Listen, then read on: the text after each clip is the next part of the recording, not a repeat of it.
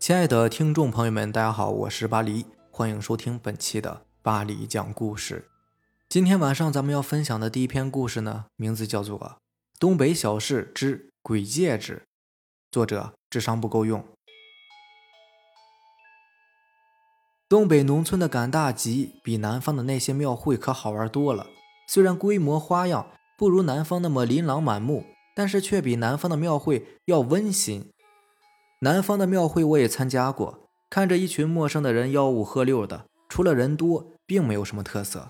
而东北的赶大集呢，因为逛集的都是附近几个村子的人，互相多多少少都会认识，从头走到尾都能遇到熟人。而且赶大集是东北农村人采购的最好时间，大到桌椅板凳，小到针头线脑，都可以在集市里买到。我们村赶集的日子是每个月的五号和二十号。前年冬天赶集的日子，我们村里的二雷带着在白银村认识的姑娘小徐在逛街。两个人先是吃了碗馄饨，然后一人买了一根麻糖，一边嚼着酥脆粘牙的麻糖，一边手拉手的在集市里面闲逛，看看这家卖的布料，看看那家卖的鱼肉。不一会儿呢，两个人就采购了一大堆东西。于是二雷让小徐在这里等着，他先把东西送回家。二雷怕小徐等时间久了会冷，便给小徐买了两根油条和一碗豆腐脑，让他一边吃一边等。二雷家呢离集市比较近，不一会儿就跑回来了。看小徐没有在油条摊子，便四处看了一下，发现小徐在旁边的一个卖首饰的小摊上，正在专心致志地看着首饰。你喜欢吗？我可以买给你啊！二雷说着就要掏钱。那算了，可贵了，花那么多钱干嘛？多大头啊！小徐并没有让二雷买，而是放下手中的戒指，拉着二雷去了别的摊位继续逛。两个人不一会儿来到卖羊肉的摊位，二雷就说想要吃酱羊头，小徐呢就说自己会做，让二雷买一个羊头回去。二雷一掏兜，发现自己没有钱了，便说回家去取，让小徐等一会儿。小徐也没有多想，就答应了二雷。其实二雷是把钱放在另外一个口袋里了。他并没有回家，而是直接跑向了刚才小徐看首饰的那个地摊上。到了地摊那儿，拿起刚才小徐爱不释手的那枚戒指，就问：“老哥，这个多少钱呢？”“哦，这个啊我们这儿卖的都是古董，这个可贵着呢。这个戒指啊，要一百块钱。”“一百块钱？”二雷听了直犯迷糊。这种铜戒指一般也就是三五块钱，怎么可能会这么贵呢？怪不得他这个摊位都没有人来呢，一百块钱就去买银的戒指了。不过看了看那古朴的造型款式，还真像是一个老物件。又想了想小徐，二雷咬了咬牙，还是买下了戒指。不一会儿，二雷和小徐拎着羊头回家了，因为两个人实在是逛不动了。路过首饰摊的时候，小徐还特意瞟了一眼，发现那枚戒指不见了，估计是被人买走了，心里面不免有些失落。吃晚饭的时候，二雷开心地吃着羊头，小徐呢却是有些心不在焉，不知道在想什么。二雷的母亲在桌子底下轻轻地踢了儿子一下，用眼神示意二雷看看小徐。二雷这才发现了小徐的心不在焉，便想逗他开心，说：“小徐，今天在集上我给你买了个东西。”说着，二雷便从口袋里面掏出那枚戒指，交给了小徐。小徐看到戒指之后，异常的兴奋，拿在手里面反复的端详着，然后戴在自己手上，问二雷：“二雷，你看好看吗？”见到小徐开心的样子，二雷一家人都非常高兴，因为这个姑娘非常好，他们也都很认可，感觉二雷如果能把她娶回家呢，那绝对是二雷的福气。过完年，二雷和小徐就办了婚礼。本来小两口还想跟老人住在一起的，可是老两口呢，想早点抱孙子。不想给他们当累赘，便坚持分了家单过，还给小两口盖了新房子。结婚没多久，小徐便生病了，整天是萎靡不振，天天都像是没有睡醒一样。慢慢的，二雷还发现小徐不像以前那么热情了，见谁都不说话，总是一副忧伤的表情。而最近一段时间呢，二雷发现小徐每天深夜都会起床出去，一出去就是一个多小时。于是二雷便想。小徐是不是在外面找了别的男人呢？这天晚上十二点，小徐又起身了。看着熟睡的二雷呢，便独自穿好衣服出门而去。他刚一走，二雷就一股脑的爬起来，胡乱的套了一件衣服，便偷偷的跟在小徐后面。两个人就这么一前一后的走着，走到了园子的南墙边上。小徐坐在低矮的土墙上，手里面还托着一个什么东西，好像还在说着什么。为了能够听得清楚一点，二雷便偷偷的爬到了园子的豆角架后面。哎，你说你放着好好的日子不过，非要来招惹我干什么呢？也多亏了你，我才得以重见天日呀！你就好好的在里面守着吧，等着有朝一日能有人把你踢出来。我可是守了四百年才被你放出来的。”小徐悠悠的说道。说完便一扬手，把什么东西扔了出去。二雷没有听明白小徐这话的意思，不过二雷却听出来，这个声音绝对不是小徐的。二雷的第一反应就是小徐中邪了，因为以前呢，二雷也见过村里面其他人中邪，跟现在的小徐差不多，一直说胡话，声音也像是变了个人似的。二雷偷偷的溜回屋里，不一会儿，小徐也回到屋子里面，看着二雷还在熟睡着，便放心的躺在二雷身边睡觉。第二天起来后，二雷便问小徐啊，你看你这几天精神不太好。是不是想回家了？要不你回娘家住几天吧？好啊，正好我也想回去看看。你帮我雇李三的汽车吧，让他送我回去。小徐的回答依然是无精打采的。于是二雷给李三打了个电话，让李三帮着送一趟。等李三回来之后，二雷反复的问了好几遍，最终确定小徐真的进了娘家的大门，这才放心的跑到园子的墙边寻找起来。因为那天他分明看到小徐扔了一样东西在这里，找了半天，二雷找到了，可那个东西分明就是他送给小徐的那枚戒指啊！二雷也没多想，拿着戒指便去找二姨了。二雷和村里其他人一样，都把二姨当成活神仙，只要有什么稀奇古怪的事情，找二姨准没错。二姨拿着那枚戒指端详了半天，终于发现了古怪。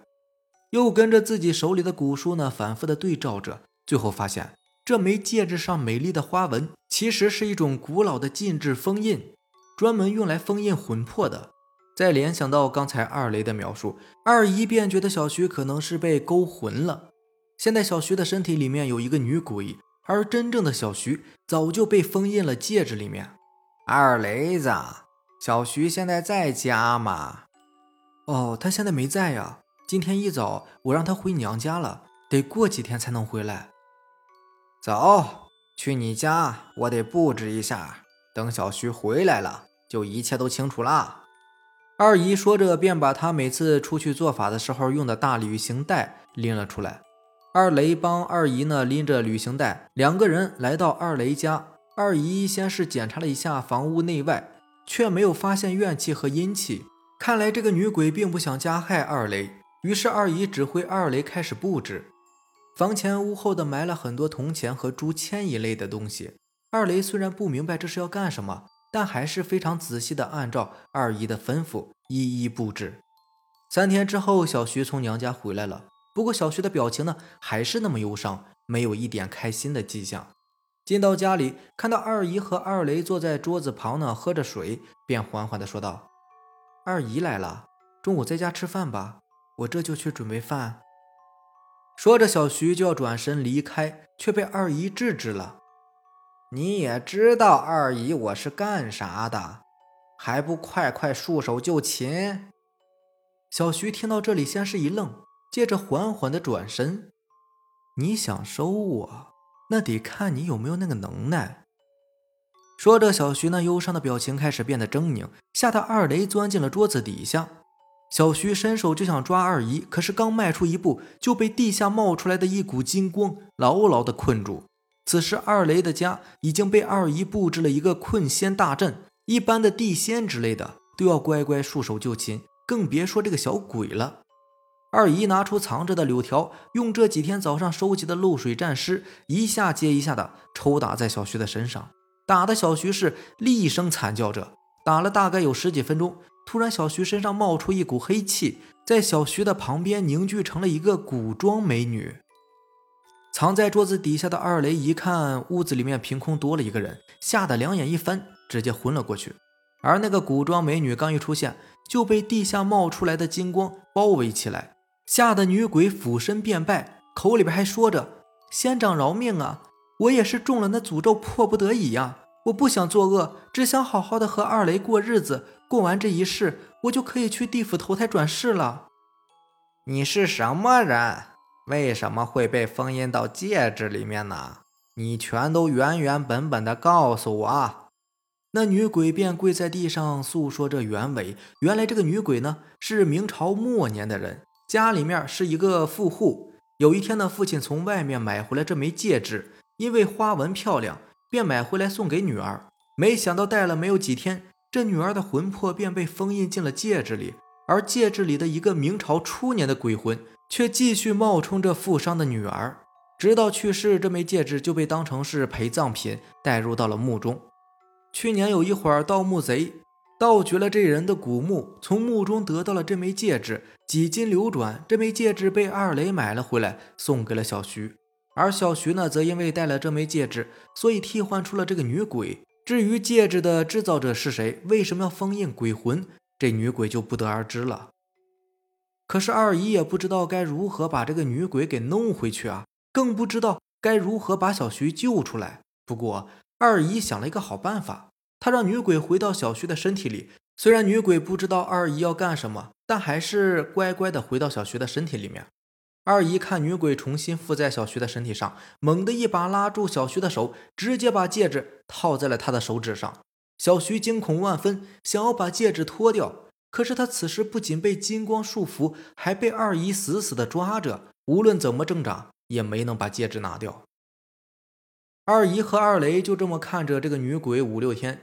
这天呢，二姨去休息，二雷继续守着女鬼，怕她把戒指挣脱掉。突然，小徐说话了：“二雷子，我这是咋了？我咋不能动了？快来帮我看看！”啊，呃，二姨，二姨，小徐好像回来了。二雷听到小徐说话，恢复了以前的声音，连忙喊二姨过来看。二人又对小徐问了一些问题，小徐是对答如流。二人感觉这真的是小徐，于是二姨呢就从小徐的手上摘下戒指，又用柳条蘸着露水抽打了小徐好半天。虽然打的小徐是鬼哭狼嚎的，却是没有发出之前女鬼那种惨厉的叫声。这时二姨才确认小徐是真的回来了。赶紧解除了法术，问小徐这几天发生了什么。而小徐呢是完全不记得了。小徐只记得自从戴上那枚戒指，就总是感觉头晕，之后就什么都不知道了。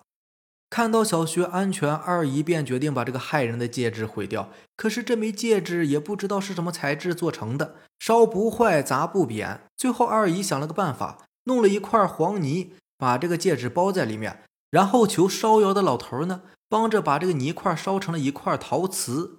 后来二姨感觉还是不太放心，又坐车去了省城。黑龙江的省城呢，有一座铁路桥，桥的一侧有一条人行道。二姨亲自在人行道上走到松花江的正中央，把那块陶瓷扔到了江中，这才放心的回到村子里面。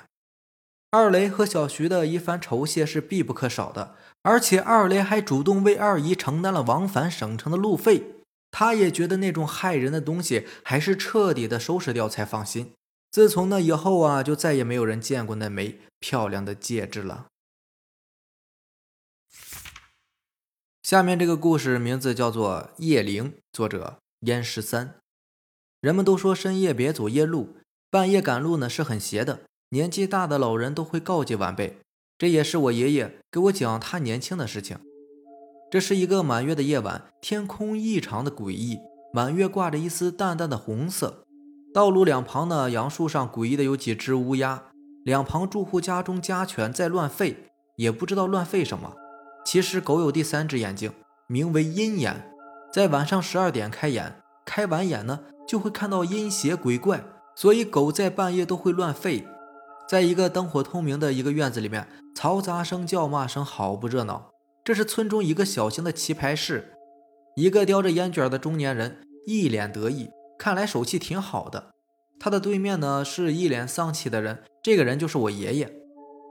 哎，今天忘给财神爷上香了，手真臭啊！不玩了。我爷爷一脸不高兴地说着，说罢就走。其他牌友呢，想叫我爷爷再打两圈。我爷爷看了看表，两点钟了，大步流星走出院子。在空旷的街道上，就我爷爷一个人，脚步声显得很醒目。以往十五分钟的路程，走了二十多分钟，还没有到家。我爷爷疑惑地看了看两旁的街道，是回家的路没错呀。走到一个小巷子里，巷子里早已经没有人住了。破旧的土坯房，有的门都没了，墙也塌了，破旧不堪。走到巷子的一半的时候，爷爷眼前突然变得一片漆黑，前面的路灯也看不见了，黑得像是墨汁一样。哎，这是怎么回事？一脸惊恐的爷爷说道。就在爷爷不知所措的时候，一声猫叫传来，一只血红色的猫出现在我爷爷面前。我爷爷吓了一跳，惊出一身的冷汗。这只猫用尾巴指了指我爷爷，又指了指他自己，向前慢悠悠地走着。你你的意思是让我跟着你走？爷爷一脸怀疑地向猫说道。那只猫回过头，人性化的点了点头。我爷爷呢，正不知道该怎么办呢，索性就跟着那只猫走吧。这只猫一会儿直走，一会儿拐弯，也不知道走了多长时间。猛然呢，那只猫回过头，眼中射出血光，正中我爷爷的眼睛。我爷爷眼中充满了红光，瞬间变得呆滞起来。那只猫呢，向前走出了一个半圆的路线，转身用尾巴向我爷爷勾了勾。我爷爷像是行尸走肉一般向前跟去，一步、两步、三步，就到十步的时候，那漆黑如墨的空间中钻出了一头头上生着象牙白独角的一只通体发着白光的猫，浑身都是符咒，全身白光大现。头顶独角射出了一张白色挂满符咒的大网，一下子把血猫给罩住。血猫尖叫一声，化成了一滩污水。白猫收了大网，嗖的一声化作白光遁走。我爷爷没有了血猫的控制，也晕倒了。天一亮呢，我爷爷醒过来，发现自己躺在一口深不见底的井旁，只要再走两三步就会跌进井中。我爷爷惊出了一身的冷汗，起身跑回家。从此以后，我爷爷说那个晚上的事情很诡异，晚上再也不会出门了。老一辈人说我爷爷遇到了夜灵，人分善恶，夜灵也分善恶。说我爷爷运气不错，还能回来。下面要分享的这个故事呢，名字叫做《古屋里的老婆婆》，作者刘。这个故事呢，是听一个老爷爷讲的。故事的真伪无可考究。事情发生在解放前。故事的主人公张伯是一个地地道道的农民，日耕而作，日落而息的日子过得很清苦，倒也落得一个安静自在。村子里面的村民都很淳朴善良的，要比现在的社会风气好很多。一家有事，几乎是全村出动帮忙。话说张伯住的房子呢，由于年久失修，没有躲过一场大暴雨的侵袭，坍塌了。幸好没有造成人员的伤亡，房子塌了自然是要重新盖的。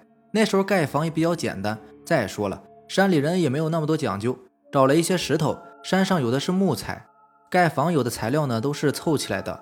可是有一点问题还没有解决，就是在房子盖好之前，自己必须得先找到一个可以住的地方啊。没办法，张博只好在村口的一栋废弃的老宅子里面暂时栖身。刚开始去的时候呢，村里面有几个年老的长者，就一脸惊恐地对张博说：“哎呦，那房子可不能住人呐！那里面有一位老婆婆，在半夜的时候会出来，点着一盏煤油灯，在灯底下做针线活儿。据说十几年前呢，有两个外地来的客商，无意间在古宅里面躲雨，结果在半夜时分呢，发生了很恐怖的事情。”一个被吓得神志不清，另一个活不见人，死不见尸的，到现在都是悬案呢。从那以后呢，就再也没有人敢在这里居住了，弄得房屋的主人是苦不堪言。可是没有办法，出了这么诡异的事情，这房子从此也就变成了凶宅，再也没有人敢来居住了。对于村中长辈的好心劝告呢，张博只是微微一笑，说自己胆子大，不怕鬼怪。其实说到底呀。张博对于凶宅的种种传闻也是听过不少，但是，一来呢，自己确实没有地方可住了呀。再说了，自己只不过是借住几天，房子盖好了，马上就走。忙碌了一整天，早已是累得筋疲力尽的张博回到了自己临时的住所。看看外面已经天黑了，张博也是有些害怕。那时候山村贫穷，谁家要是有个手电筒，那可真就算是土豪了。张博点着昏暗的煤油灯，慢慢的推开房门，朝四周看了看。除了自己清早放进去的一张简单的床铺，四周呢都是空荡荡的，只有在房间的西北角有一个面积不大的土台子。显得有些格格不入。按照老人们的规矩，入住闲置的房子之前呢，要烧几张黄纸或者是纸钱之类的祭品，然后嘴里面呢再念叨念叨，无非就是一些鬼神莫怪之类的话吧。放下煤油灯，张博从怀里面掏出几张纸钱，然后点燃，嘴里边默默的念叨着：“呃，各位看不见的前辈尊者，在下出于无奈，只好借助于此了。如有打扰，一定要见谅啊。”一定要见谅，一定要见谅。正在此时，燃烧的纸钱似乎是有了生命一般，渐渐地飞到房屋西北角的土台上，在上面一直打着转，忽上忽下的。看到这里，张博也有些吃惊。过了好一会儿，纸钱烧尽，只剩下点点的灰烬。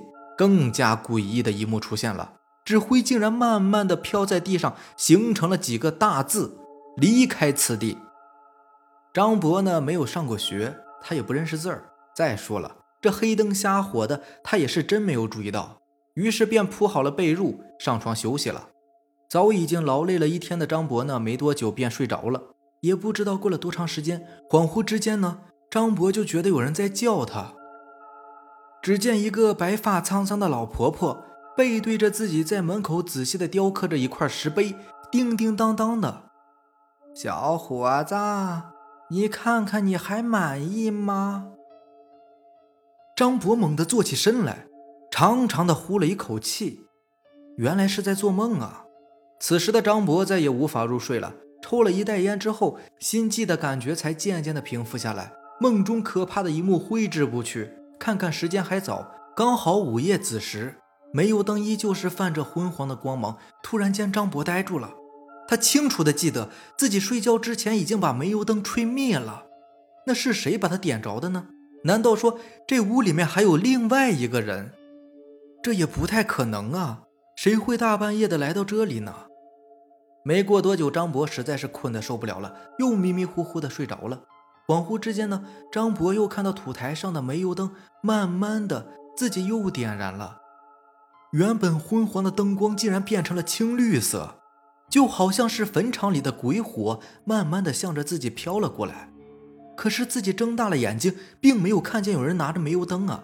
难道煤油灯自己有生命？惊恐之间，张博看见西面的墙壁上出现了两个影子，似乎在小声的嘀咕着什么。张博壮着胆子吼道：“你们是谁？给老子滚出来！”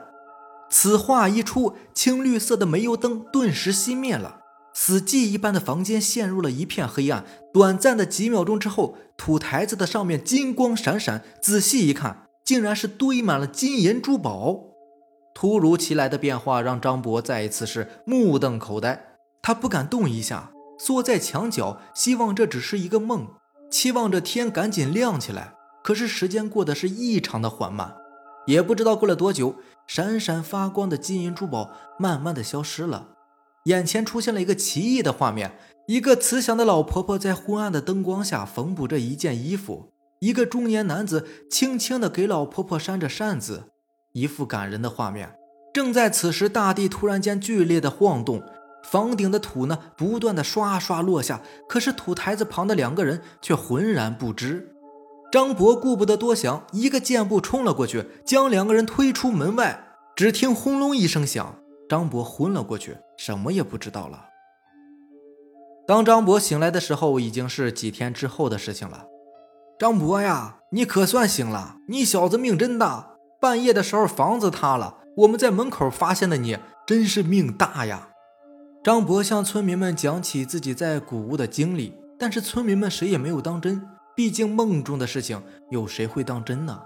可是没过多久，村民们在整理古宅废墟的时候，在西北角土台子下面发现了一具男尸。面目栩栩如生，手里面依旧拿着一把扇子。他旁边还有一具白狐的尸体，周围散落着许多的金银珠宝。故事的主人公张博早已经过世多年了，事情的真伪呢？也许只有天知道了。下面这个故事名字叫做《恐怖鬼旅馆》，作者中日混血儿 Timmy。这是我的亲身经历，这件事情呢已经过去一年多了，现在拿出来和大家分享一下吧。那是一年暑假，我和我的闺蜜还有我闺蜜的男朋友一起去土楼旅游。那年去的人呢实在是太多了，所以很多旅馆都爆满，只有一间旅馆还是空荡荡的，没有什么人入住。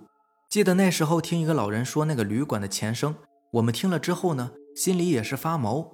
这个故事大概是这样的：当地有传统的木偶戏，小小和晶晶就是负责摆动木偶和唱戏的两个人。由于小小比晶晶唱得好吧，所以晶晶就怀恨在心，她在小小的水里面下药，把小小的嗓子给弄哑了。后来这个戏团就辞退了小小，小小一时想不开，就在这旅馆里面自尽了。许多住过这个旅馆的人都说看到过小小的鬼魂，久而久之的就没有什么人住了。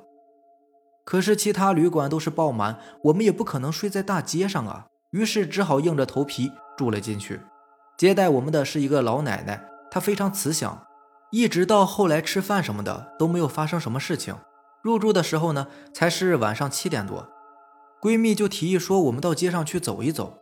玩着玩着呢，我们也忘了时间。差不多快十一点才回去的，洗了一个澡，差不多就是十一点四十五分钟了。然而之前一直都很平静，奇怪的事情就在这个时候发生了。那个接待我们的老奶奶敲门叫我们下去看木偶戏，闺蜜很疑惑地说：“什么呀？这都快十二点了，还看戏啊？要不要睡觉啊？”我怕伤了和气，所以就拖着闺蜜和她男友下去看戏了。不过真的很奇怪。明明旅馆里面没有什么人住的，可是下来看戏的却有一百多人，但是这些人又面无表情，我们心里边直发毛，只能坐下来看戏。回想起来，那出戏也实在是可怕。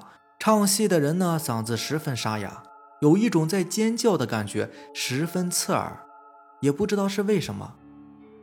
那时正值盛夏，应该是非常热才对，可是那里却十分的寒冷。大概过了一个多小时吧，这戏终于算是唱完了，大家也都回去睡觉。谁知道这时候恐怖的事情又发生了。刚才还是那么多人，我们一转头，哪有什么人呢？连戏台也是空空荡荡的。我们顿时异口同声的尖叫起来，直接冲出这个鬼旅馆。后来天亮了，我们才敢进去拿走了行李，坐飞机回家。这次旅行啊。我是真的永生难忘啊！好了，以上就是咱们今天晚上要分享的故事啦。如果喜欢咱们的节目呢，就点个订阅吧。另外，如果你也有比较精彩的故事想要分享给大家呢，可以给我私信留言。好的，那让咱们下期见吧，拜拜，晚安。